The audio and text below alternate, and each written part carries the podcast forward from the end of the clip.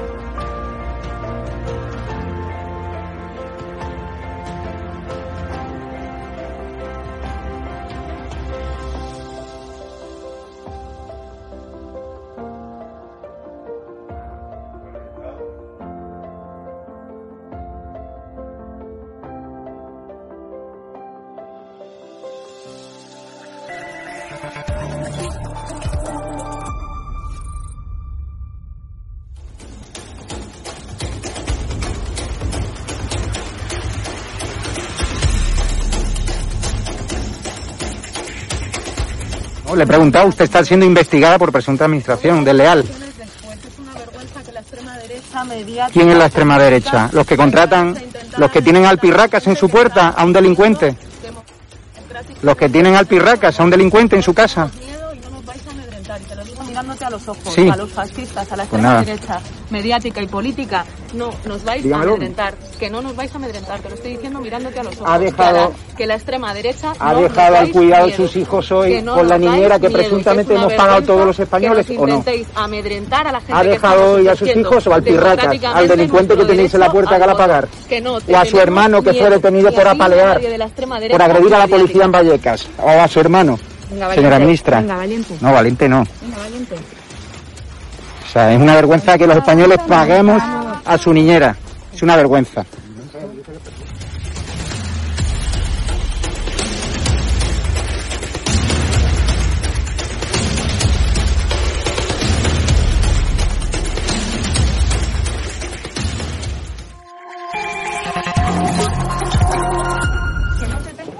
¿Pero miedo por qué? Pues tenemos. ¿Pero miedo a quién?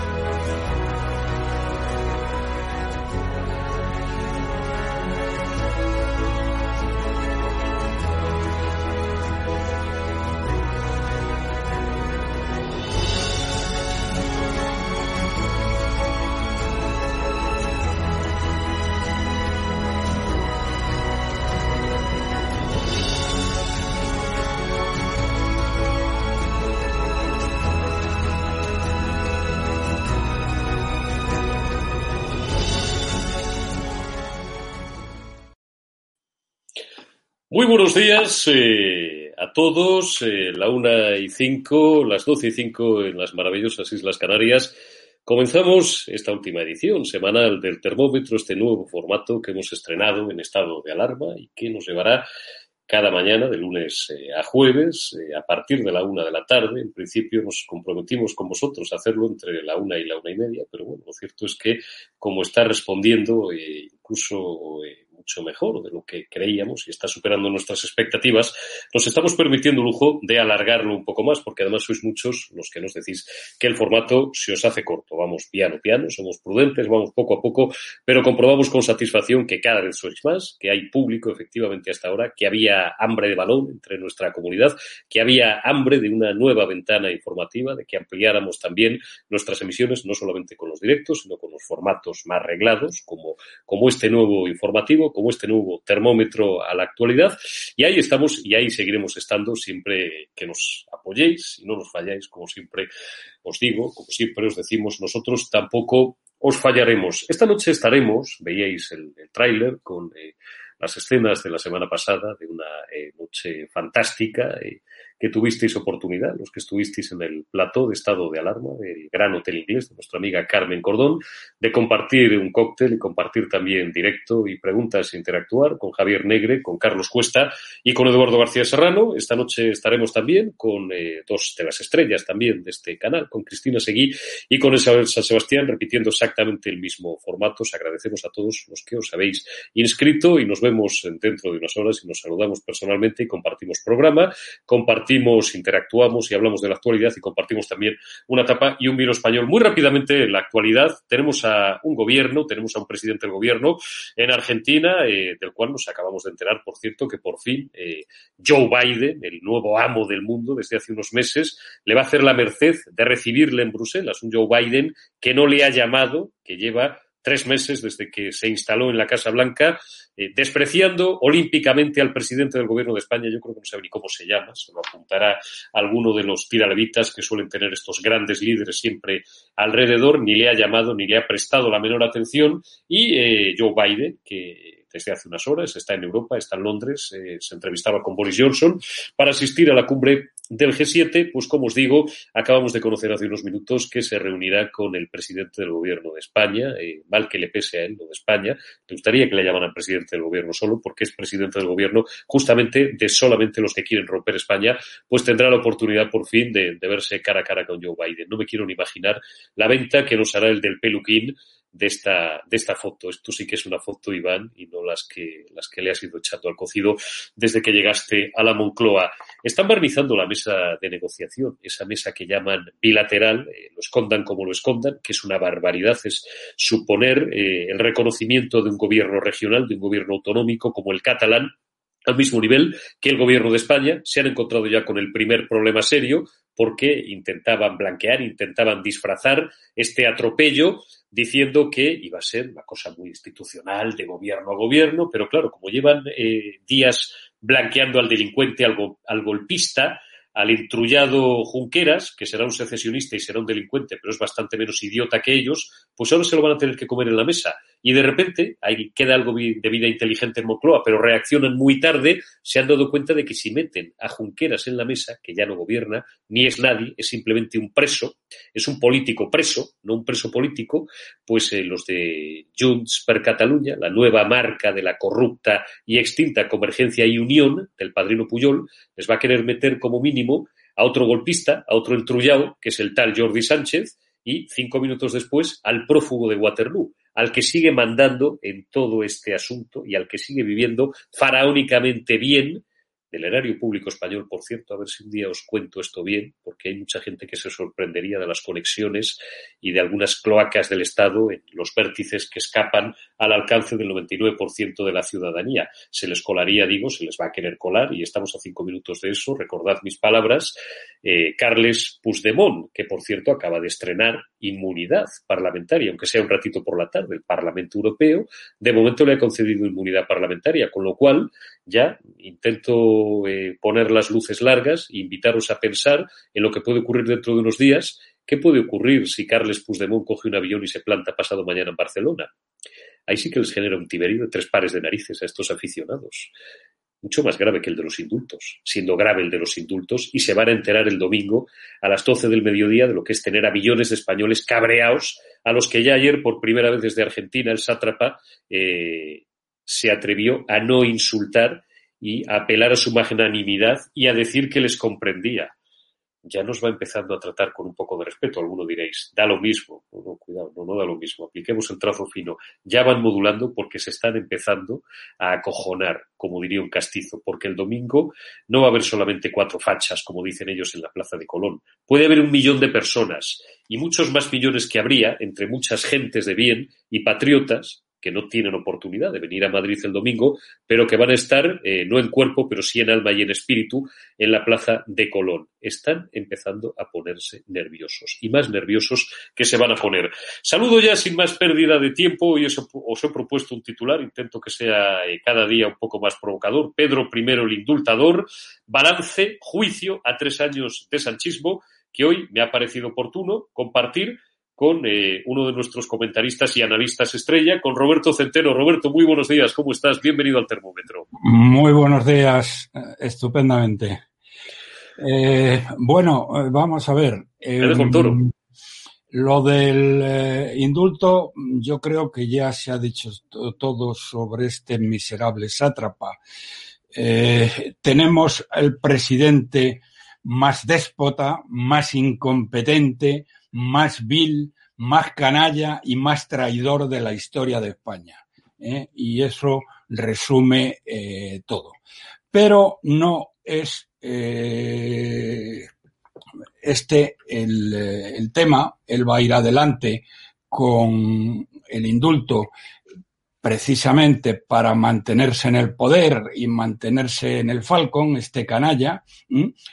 Eh, eh, pero mm, espero, espero que eh, el, el, domingo, mm, como tú dices, haya un millón de personas o más.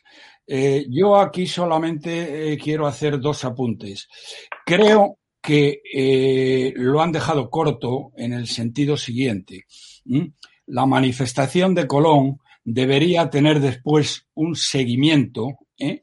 de todos aquellos que quisieran ir a manifestarse delante de la Moncloa. Y si hace falta, cortando la Nacional 1.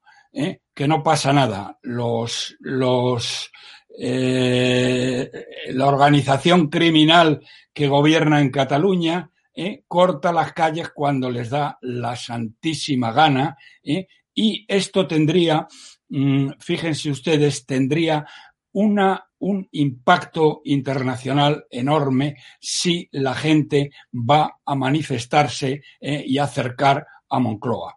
Sobre todo porque el lunes eh, no es que Biden vaya a recibir a, este, a, este sátrapa. Es simplemente que le va a dar la mano ¿eh? y van a cruzar palabras, ¿cómo está usted? Igual que sucedió, exactamente igual que sucedió con Trump. ¿Eh? Que le dio la mano e inmediatamente después le dio la espalda.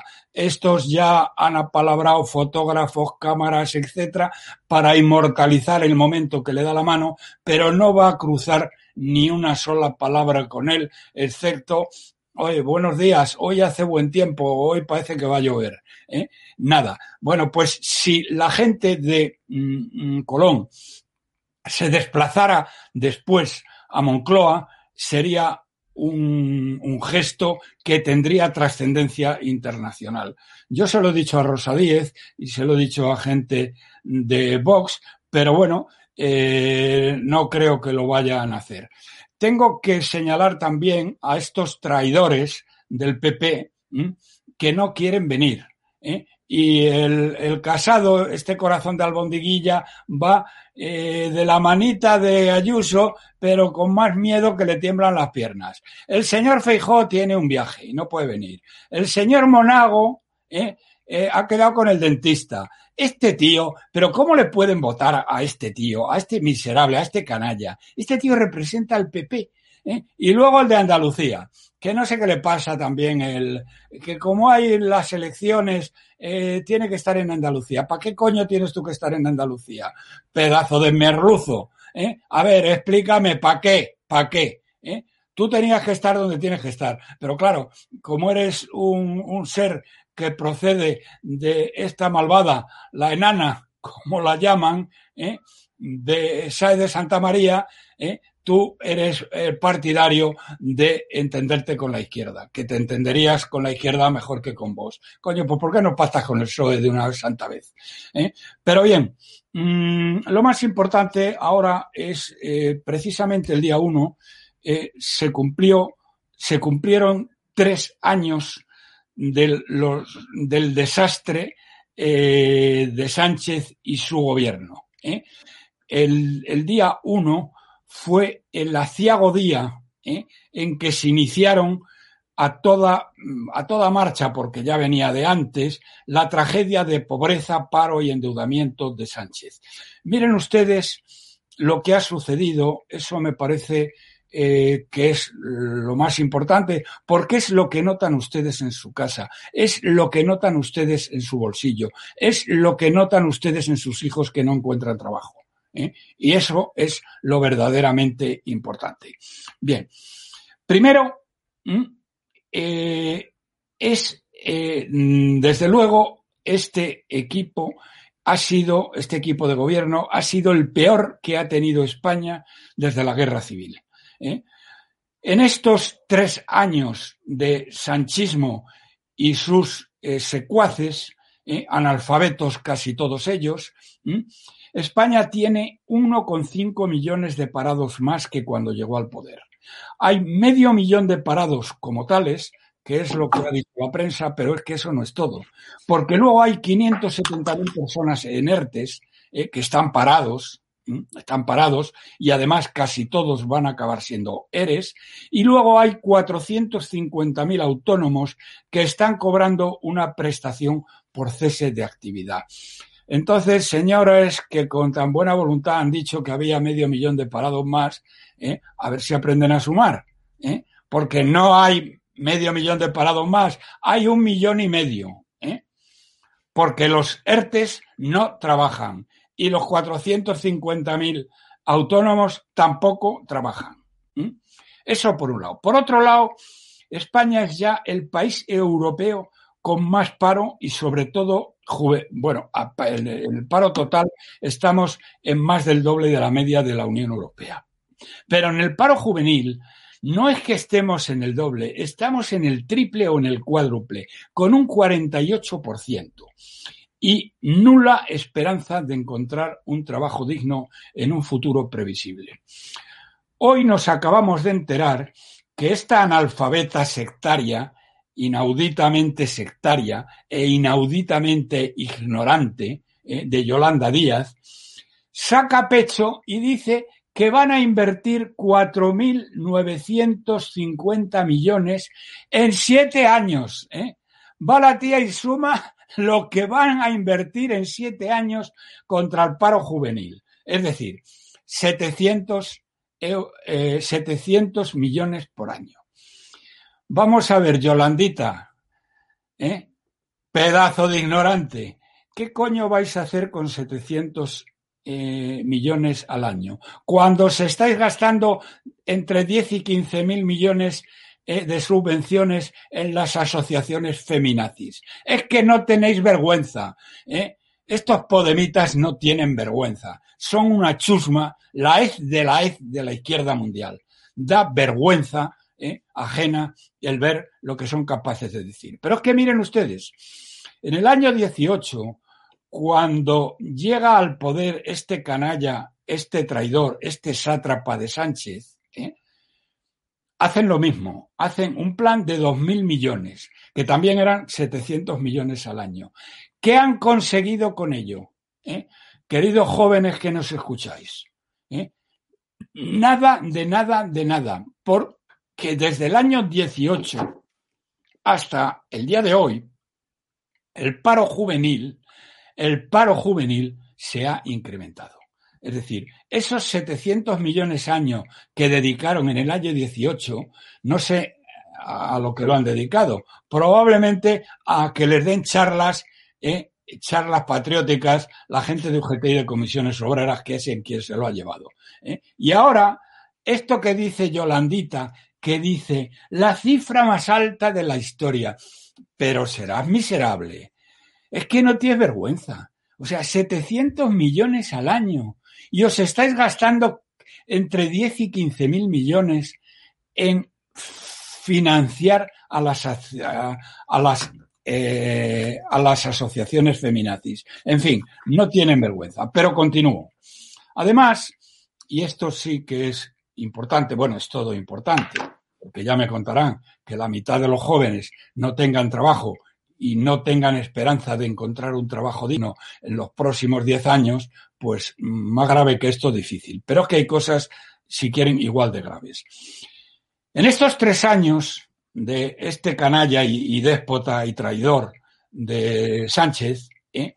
ha empobrecido a las familias españolas en un 4%, mientras que la mayoría de los países europeos ha ganado renta. Eh, y digo la mayoría porque no sé si en Bulgaria o en algún sitio así eh, habrán perdido renta. Pero España ha perdido cuatro veces más renta el año pasado. Eh, las familias españolas han perdido cuatro veces más renta de, de la media europea.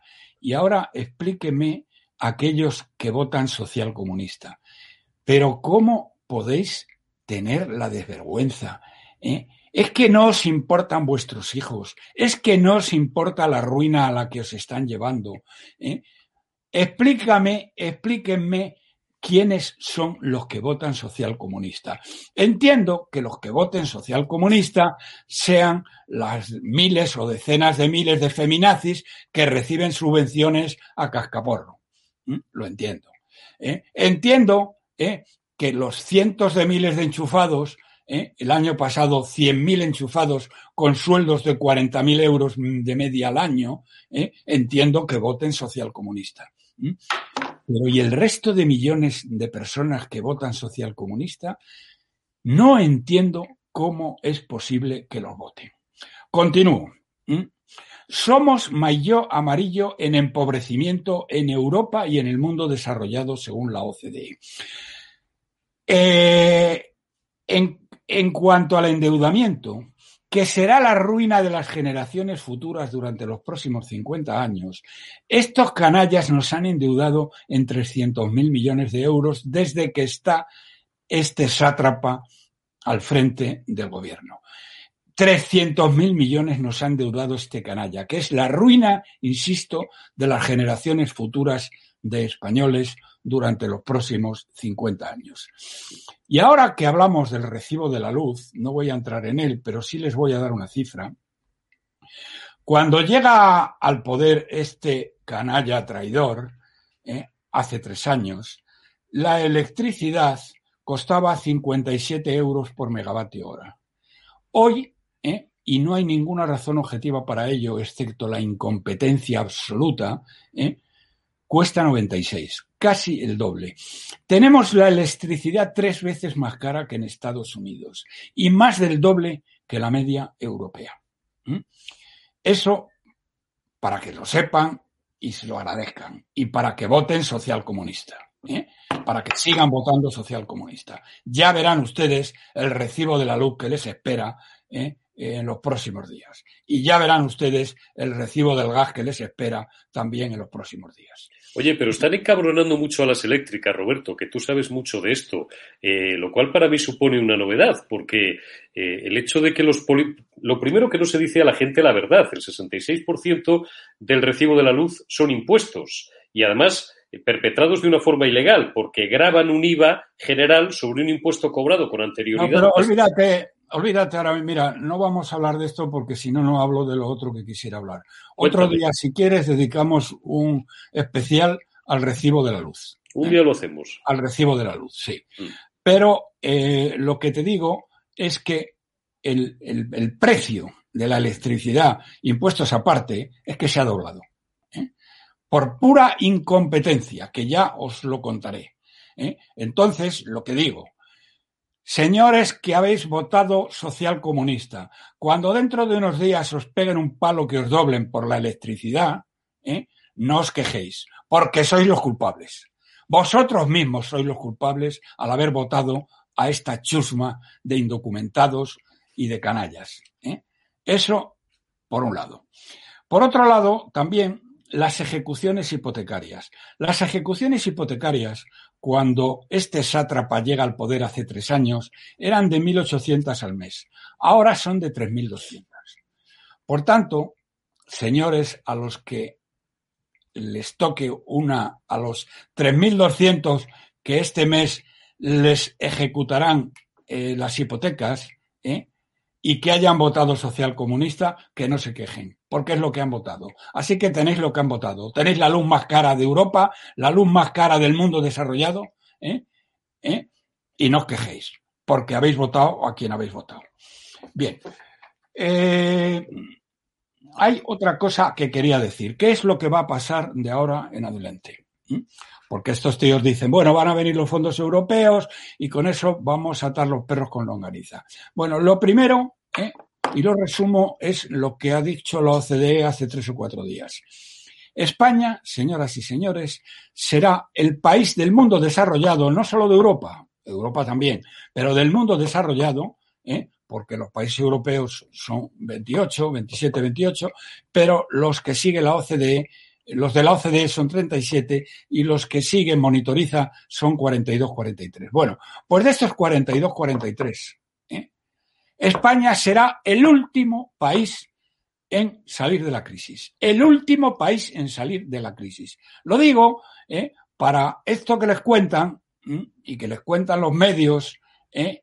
que la enana y Rajoy entregaron a la izquierda, porque fueron la enana y Rajoy quienes entregaron a la izquierda los medios, ¿eh? Mm, les van a contar, es mentira. Señoras y señores, la OCDE ha dicho, punto número uno, seremos los que más tarde recuperemos, nos recuperemos de la crisis. Los que más tarde de un total de 43 países. Manda narices. Bien. Los fondos europeos. Los fondos europeos, señoras y señores, son 140.000 millones de euros, que también es lo mismo que lo de la eh, analfabeta Yolanda Díez con los 4.950 millones eh, para el paro juvenil, que se lo van a llevar comisiones obreras y UGT, eh, porque lo que van a hacer para ayudar al paro juvenil es que les van a dar unas charletas los de eh, UGT y comisiones obreras. Vaya panda de golfos. Los sindicatos más golfos y más miserables de toda Europa. Bueno, perdón, de toda Europa y de todo el mundo desarrollado. Vaya dos sindicatos que tenemos. Bien, eh, los fondos europeos, 140.000 millones, divididos entre siete años, porque esto se reparte en siete años. ¿Esto qué significa? ¿Mm? ¿Qué significa? Eh, perdón, no, en seis años se reparte. Bien, que nos tocan 23.000 millones de euros al año. ¿Mm? Comparen ustedes 23.000 millones de euros al año, que son los que nos van a sacar de la crisis, ¿eh? con los 120.000 millones ¿eh? que vamos a tener de déficit este año y que nos va a prestar el Banco Central Europeo. Comparen estos 23.000 millones con los 15.000 millones que se llevan las feminazis. ¿eh? Es decir, el chocolate del loro. Pero es que no solamente es esto. No les han dicho, no les han dicho que para que la Unión Europea nos acabe dando estos 140.000 millones de euros, que más de la mitad no es que nos lo den, es que nos los prestan. ¿eh? Dice, coño, pues para eso ya tenemos al Banco Central Europeo, que nos presta 100, el año pasado nos prestó 157.000 y no organizó tanto lío, ni tantas reuniones. ¿eh? Bien, nos los dio por las buenas y Santas Pascuas.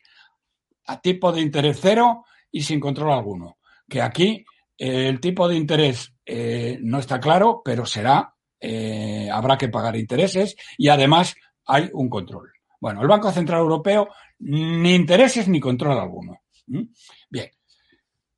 ¿Estos 140.000 de dónde salen? Pues que se han endeudado, la Unión Europea se ha endeudado en 750.000 millones y a nosotros nos tocan 140.000. Bien, pero de estos, estos 750.000 millones responden quién? ¿Responde su santidad el Papa? No, no responde su santidad el Papa. Respondemos los países de la Unión Europea. ¿Y España en cuánto le toca responder? en el 8%. ¿Por qué en el 8%? Porque el 8% es la parte del PIB de España en el PIB total de estos 28 países. Y respondemos en función del PIB, lo cual es lógico. ¿Saben ustedes cuánto nos toca responder de este dinero? 56 mil millones. Es decir, que los 140 mil millones que, de los que hablan estos tíos por la mañana, por la tarde y por la noche, ¿eh? 56 mil millones son nuestros. Es decir, que el neto, es, mejor dicho, estos 140 mil son brutos. El neto son 84 mil millones. 84 mil millones, ¿cuántos son al año? Pues son 13 mil. Menos dinero, señoras y señores, de los que se llevan las organizaciones feminazis. Entonces, ya me contarán ustedes ¿eh? cómo, si esperan ustedes que los fondos europeos nos vayan a arreglar algo, es que son ustedes más tiernos que el Día de la Madre. ¿eh? Y nada más, para terminar, quiero decir una cosa de una banda de canallas que espero que eh, la señora Ayuso acabe liquidando. Me estoy refiriendo a los miserables de Telepodemos, que es como llaman a Telemadrid ¿eh? Eh, dentro de la propia eh, cadena de televisión. Bien, estos de Telepodemos, de Telemadrid, son la única, la única televisión autonómica que ataca ferozmente al gobierno que la financia. ¿Se imaginen ustedes a TV3 atacando a la organización criminal que la financia? ¿Lo imaginan ustedes? Bueno, pues esto es lo que sucede aquí. Miren ustedes, en tiempos de Esperanza Aguirre, los sindicatos de Telepodemos, que son de Podemos, todos los sindicalistas, ¿eh? ya acusaban, ya acusaban a aquellos redactores que, bueno, que digamos que hablaban bien del Partido Popular, ¿eh? ya le acusaban de que eran unos fascistas. Es decir, había una presión por parte de estos sindicalistas de mierda, ¿eh? Eh, cosa que Esperanza Aguirre se trajo. Pero lo malo vino después. Lo malo vino con esta tonta de lava de Cristina Cifuentes, que mira que es tonta. ¿eh?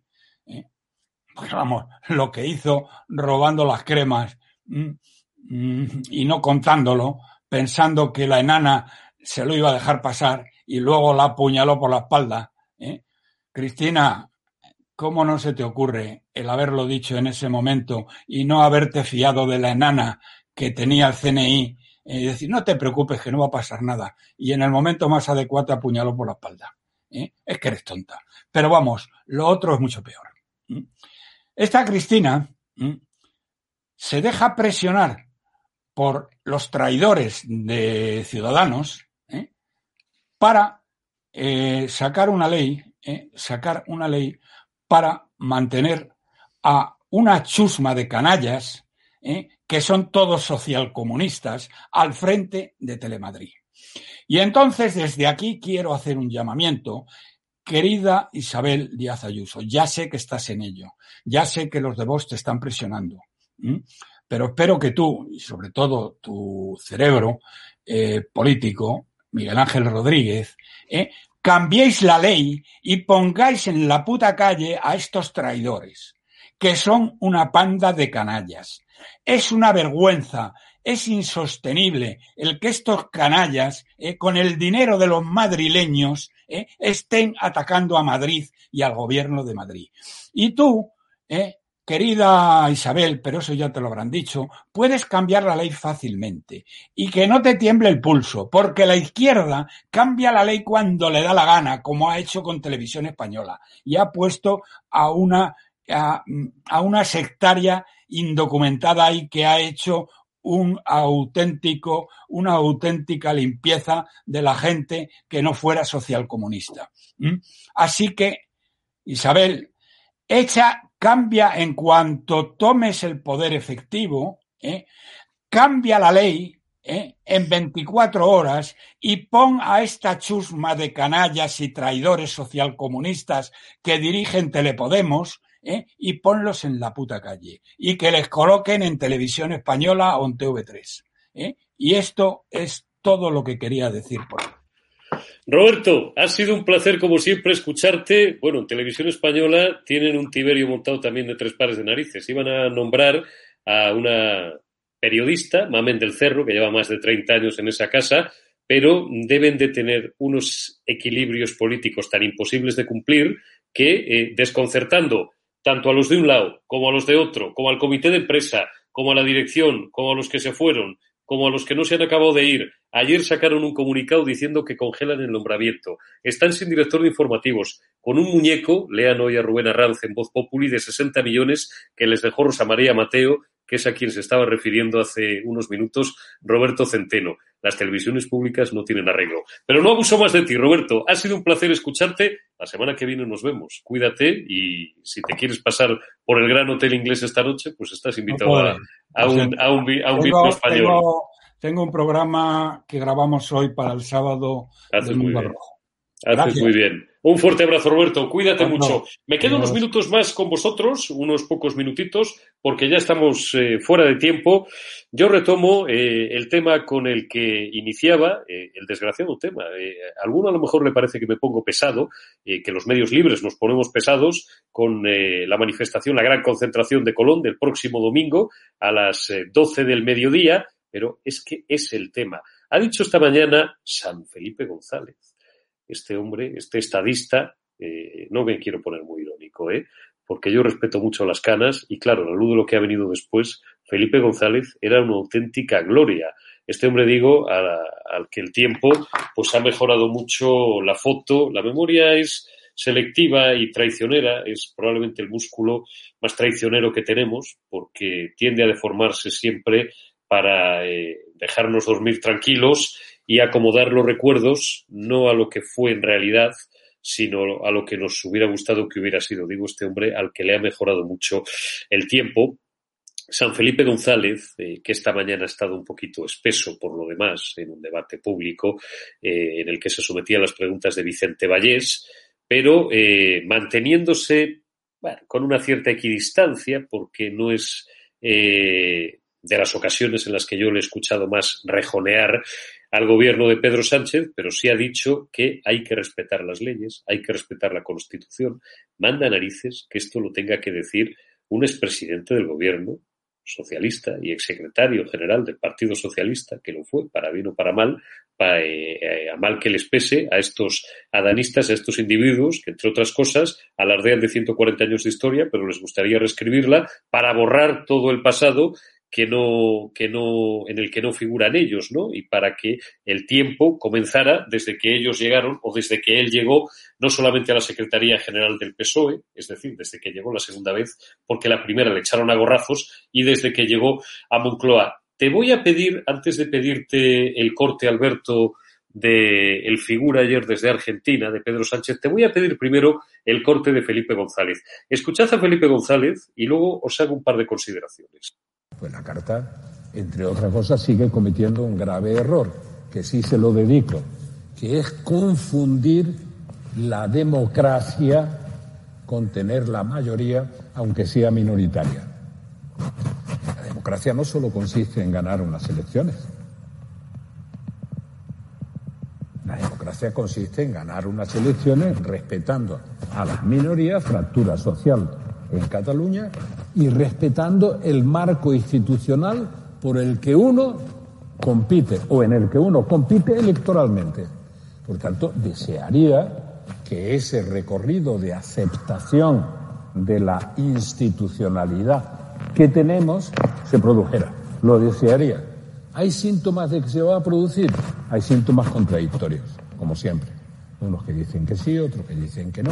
Ya lo veremos. Lo tiene que evaluar el gobierno no es una evaluación fácil. Por tanto, es difícil ponerse en la piel del gobierno. Que la intención de distender y de recuperar la vía de la política es una intención más bien saludable, sin duda alguna. Sin duda alguna. Pero recuperar la política significa recuperar que se respeta la Constitución, el Estatuto de Autonomía y el ordenamiento jurídico. Eso te permite recuperar la, política. Esa es la idea.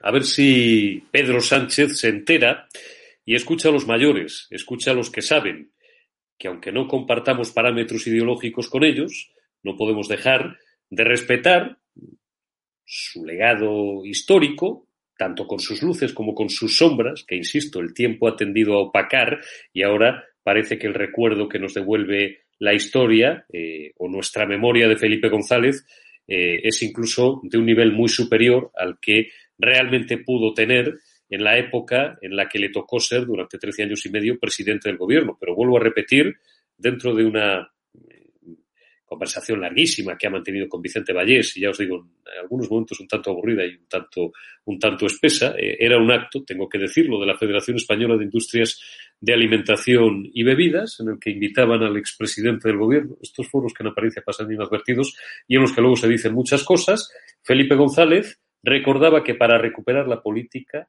Fijaos qué simple es esto, pero qué necesario es. Eh, por obvio que parezca, al gobierno no le parece obvio, hay que respetar la Constitución, el Estatuto de Autonomía y el ordenamiento jurídico.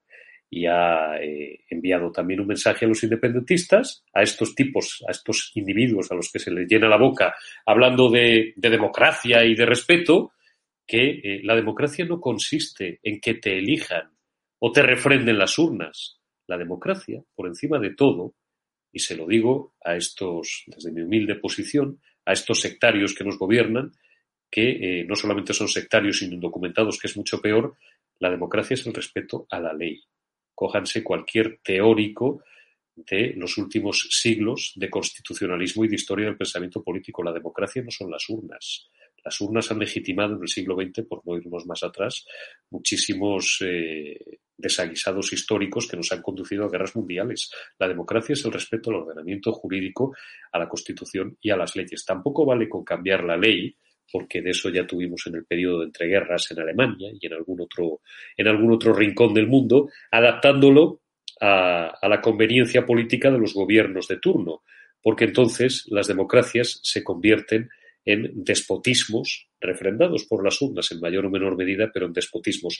Os digo que anoche el figura, que estaba en Argentina, con el eh, peronista, con el cristinista, con el títere que tiene Cristina Kirchner como presidente argentino, eh, por primera vez ha dejado ya de referirse con insultos y con diatribas a los que vamos a ir el domingo a la manifestación, a la concentración de Colón, ya no les llama fascistas, ya no nos llama fachas, eh, ya no nos desprecia, como hizo ayer Carmen Calvo en el Congreso, diciendo que esto de Colón, que iba a ser una ridiculez, una cosa menor que no le importaba a nadie, ahora ya dice que, comprende que haya gente que esto de los indultos no lo vea claro. Vamos a escuchar a, a Sánchez, Alberto. Lo siguiente, yo, a juicio del Gobierno de España, cualquier paso a favor de la distensión es bienvenido. Cualquier paso a favor de la distensión es bienvenido. En fin, creo que, y comprendo además, que pueda haber ciudadanos que tengan reparos sobre esta decisión que, puede tomar el Gobierno de España, sobre todo pensando en los hechos acaecidos el año 2017, las leyes de desconexión que se produjeron en el Parlamento de Cataluña, eh, el referéndum, la declaración unilateral de independencia que posteriormente fue suspendida. Entiendo, comprendo que pueda haber compatriotas, ciudadanos en Cataluña y en el conjunto del país que sientan reparos respecto a la posibilidad de dar indultos a los presos catalanes. Pero les pido que tengan confianza, porque tenemos que hacer una apuesta por la convivencia, tenemos que hacer una apuesta por la reparación de esos errores que se cometieron en el año 2017. La sociedad española tiene que transitar de un mal pasado a un futuro mejor, y eso implica también magnanimidad.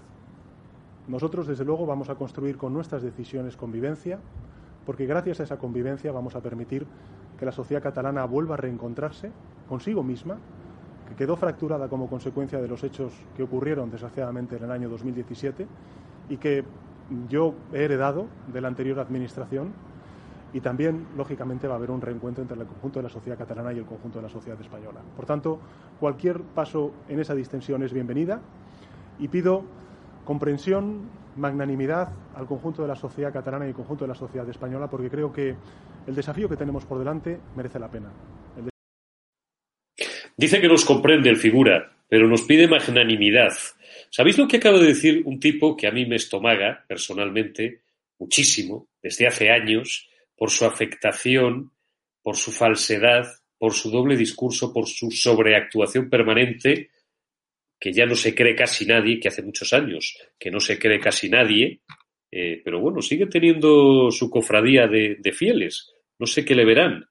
Eh, a lo mejor alguno conserva todavía los relojes que por supuesto no pagaba él y que regalaba por los pueblos de Castilla-La Mancha comunidad en la que gobernó durante cuatro legislaturas seguidas, cuatro o cinco, ya no recuerdo, creo que fueron 20 o 21 años, comprando muchas voluntades, por cierto, un tal José Bono, que dicen, dicen, yo no sé si es verdad, ¿eh? está publicado, lo publicaba eh, en la Gaceta hace muchos años Carlos Dávila, al cual le metió varias, varias eh, demandas, porque le recordaba, le ponía frente al espejo, como el Calígula de Camille, que era propietario pues, eh, bueno, de, un sinfín de, de, propiedades inmobiliarias, que a lo mejor algunas no estaban a su nombre, ¿no? y por las que la Hacienda Pública nunca, nunca le había preguntado. Estoy hablando de José Bono, de ese tipo al que invitan en la sexta noche casi con tanta habitualidad, valga el palabra, que a Miguel Ángel Revilla, el de las anchoas. Dice José Bono que no piensa desfilar en ese pelotón del odio de Colón. Este es un tío que los días pares critica, pero poquito al gobierno, y los días impares eh, les lava la cara, como acaba de hacer ahora, y de paso nos insulta. Dice que más de media España, en Cataluña, porque los catalanes son españoles, y la práctica totalidad de los españoles de bien del Ebro para abajo, es decir, en el resto de España, somos un pelotón del odio. Que lo sepáis, eh, eh, por si alguno de vosotros todavía os cae bien este, este tipo, que fue ministro de Defensa y presidente del Congreso de los Diputados, José Bono, que nos acaba de llamar pelotón del odio. Eh, no le deseo no mal a este gobierno. Yo lo que le deseo a este gobierno es que termine cuanto antes. Desde luego soy un patriota y quiero lo mejor para España y quiero lo mejor para mi país. Pero termino como empecé. Están tratando de barnizar eso que pomposamente llaman la mesa del diálogo, están, como decía esta mañana mi cuate Alsina, están tratando de calzar la mesa para que no cojee mucho, pero claro, ya tienen el primer problema. Y es que un tío, que insisto, será un golfo, un delincuente, un golpista, y un miserable, pero que es bastante más inteligente que ellos, y al que llevan días blanqueando por una carta la que dice lo mismo que decía hace tres o cuatro años, pero que ellos están intentando manipular y revertir para que parezca eh, que han modulado su discurso y ya son buenos los independentistas, Junqueras que les quiere sentar en esa mesa. Y si se les sienta Junqueras en esa mesa, los de la antigua marca corrupta de convergencia, los de Junts o Junts per Cataluña o per sí o como se llamen, les van a querer sentar en diez minutos al prófugo y al delincuente de Waterloo que, insisto, acaba de estrenar inmunidad parlamentaria y al cual, si se les presenta dentro de 48 horas en Barcelona, les genera un tiberio tres pares de narices porque no le pueden detener. Pedro Sánchez, no te deseo nada malo, simplemente que pases cuanto antes, eh, dentro del respeto a la más elemental higiene democrática y a la Constitución y a la legalidad vigente, y mucho menos quiero nada malo para España, quiero lo mejor para mi país, pero te merecerías que Puigdemont, dentro de 48 horas, aterrizara en el aeropuerto del Prat a ver qué hacías. A ver qué te sugería eh, ese empleado distinguido que tienes en Moncloa, que se llama Iván Redondo, y que se permite el lujo, en comisión y en sede parlamentaria, de amenazar a diputados de la oposición, que tienen una gran diferencia con respecto a él, y es que a ellos por lo menos les ha votado y les ha elegido el pueblo español. A él no le ha elegido nadie. Él simplemente vive faraónicamente bien, con un gran sueldo, como jefe del gabinete del presidente del gobierno y como responsable de la Comisión de Seguridad Nacional y de algunas cosas más, eh, por la voluntad del presidente del gobierno y porque le tira de la levita al presidente del gobierno hasta que el presidente del gobierno se aburra de él o hasta que el presidente del gobierno decida ponerlo en la puñetera calle. Y entonces dejará de amenazar a diputados de la oposición en sede parlamentaria que están ahí porque les ha elegido el pueblo español, a diferencia de él, que está ahí porque le ha elegido su jefe en un puesto de libre designación. Me voy ya porque son casi las dos menos diez. Quiero cerrar con una imagen que anoche me emocionó. El tiempo es el mejor juez, como decía el maestro José María García. Pone y quita razones, pone y quita a cada uno en su sitio. Plácido Domingo es uno de los mejores embajadores que ha tenido España y que ha tenido la ciudad de Madrid y el pueblo de, de Madrid en toda su historia.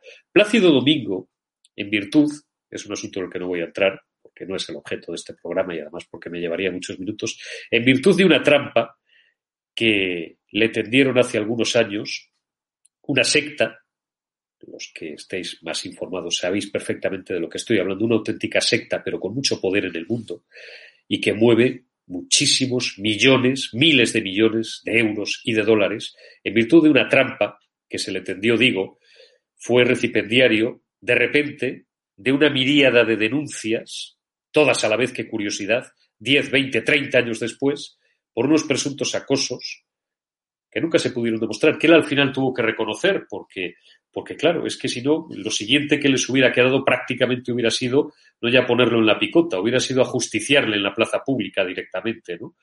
Y al que el año pasado tampoco hubiera podido actuar por el COVID, pero el Ministerio de Cultura del Gobierno de España, y sus terminales, porque al final son puestos políticos y dependen del Ministerio de Cultura, como el Teatro de la Zarzuela, pues retiraron eh, el permiso al más grande, al más genial que hemos tenido, con permiso también de don Alfredo Kraus, al que tuve oportunidad de conocer y que era también el, grande entre los grandes, pues eh, retiraron de la circulación y retiraron eh, de la cartelería oficial. Anoche, Plácido Domingo volvió a Madrid. Interpretó varias de sus obras, de su repertorio, de su mejor repertorio, en el Auditorio Nacional. Eh, a la llegada, por cierto, de un concierto memorable y que se convertirá en histórico, Isabel Díaz Ayuso, que honró a Plácido Domingo con su presencia, recibió una, una ovación eh, atronadora. Me hubiera gustado eh, ver a Pedro Sánchez. bueno, no creo que a Pedro Sánchez le guste ni la ópera ni la zarzuela. Yo creo que es algo que directamente se escapará a su formación y a su sensibilidad. Me hubiera gustado, digo, ver qué recibimiento hubiera tenido Pedro Sánchez. Isabel Díaz Ayuso recibió una gran ovación. Pero Plácido Domingo, cuando terminó su intervención, Recibió una ovación y eso es histórico de más de tres minutos. Se emocionó. Acaba de cumplir 80 años, los cumplió en enero. Eh, yo creo que el pueblo de Madrid y el mundo entero le debía esta reparación, le debía esta disculpa pública al genio, a Plácido Domingo, y yo me alegro mucho y le envío desde aquí un abrazo muy fuerte eh, y le deseo una larga vida y una plácida existencia y una tranquila existencia en lo que le queda de vida, porque ha sido mucho más lo que nos ha dado a los que somos melómanos, a los que nos gusta la música, eh, a los que hemos estudiado música muchos años y, se nos saltan las lágrimas escuchando las interpretaciones de los grandes genios, de los grandes maestros como él. Digo, nos ha dado muchísimas horas de paz, de deleite, de disfrute y, y nos ha dado mucho también al pueblo de Madrid y al pueblo español. Era un homenaje merecido que se le debía a Plácido Domingo y que yo ahora quiero compartir con vosotros y con este homenaje me despido, Alberto. Vamos a poner parte de esa larguísima ovación que le dedicó ayer eh, los casi 2.000 asistentes eh, al Auditorio Nacional de Madrid eh, y después ya metemos la careta de salida. Yo ya me despido de todos vosotros y os dejo con esta ovación del pueblo de Madrid a Plácido Domingo. Nos vemos el, bueno, nos vemos esta noche en el Gran Hotel Inglés con Isabel San Sebastián y con Cristina Seguí y el domingo por la mañana en el especial que haremos en estado de alarma para contaros todo lo que ocurra en esa gran manifestación de color. Hasta dentro de unas horas.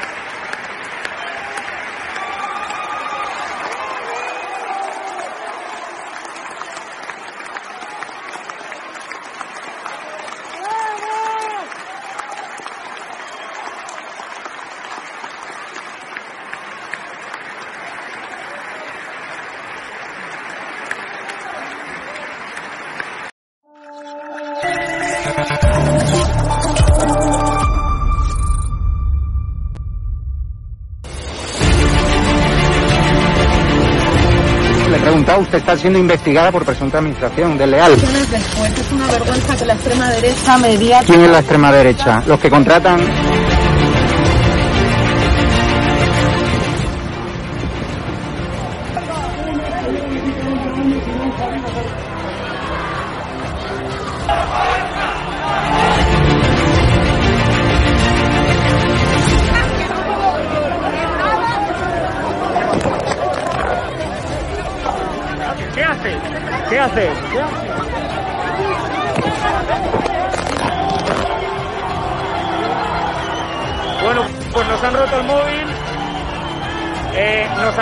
romper el móvil por detrás.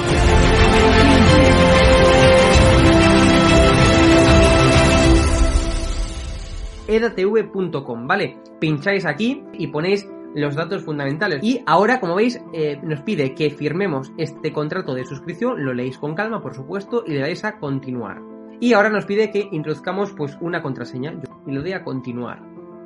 Y ahora me pide que confirmemos el correo electrónico. Eh, habréis confirmado vuestro correo electrónico y os pide, ¿vale? Que elijáis una membresía. Está gratis, mensual, semestral, anual, ¿vale? Pues podéis elegir, por ejemplo, si queréis ayudarnos pues con 9,99 euros al mes y con la tarifa eh, plata, pues le dais a aceptar y suscribirse. Pincháis aquí y como veis, ya os dice aquí, os pone todo claro, a Fact News Consulting, plata, tarifa plata mensual, 9,99 euros, le dais a pagar y os abrirá ya pues el TPV, ¿no? Ponéis vuestra tarjeta bancaria, ponéis la caducidad, el código de seguridad y ya podéis llegar a pagar dándole a este botón automáticamente.